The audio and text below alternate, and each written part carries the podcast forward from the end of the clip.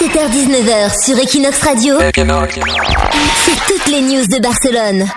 Programmation euh, musicale à Barcelone, donc euh, beaucoup d'artistes viendront durant leur, au cours de leur tournée internationale. Donc on commence avec Coldplay qui jouera à deux reprises les 27, 26 et 27 mai prochains, donc au stade olympique. Même chose pour Adele, elle aura deux dates à Barcelone au Palau San Jordi, les 24 et 25 mai. D'autres stars de la pop viendront comme Ellie Goulding le 5 février ou Justin Bieber le 22 novembre. Ah. Voilà. Il y aura aussi le groupe anglais Florence and the Machine qui viendra le 16 avril, pro- 16 avril prochain. Pour ceux qui préfèrent les groupes plus mythiques, The Cure sera là en novembre. Et côté métal, ce sera Iron Maiden le 16 juillet au festival Rockfest Barcelona. Ce qui est fort, c'est que c'est des artistes légendaires qui viennent à Barcelone, mais les lieux, ça déchire aussi, quoi. Le stade olympique, le Palau San Jordi. Oui, voilà, vraiment dans les lieux incontournables de la ville. Ouais. 17h-19h sur Equinox Radio, c'est toutes les news de Barcelone.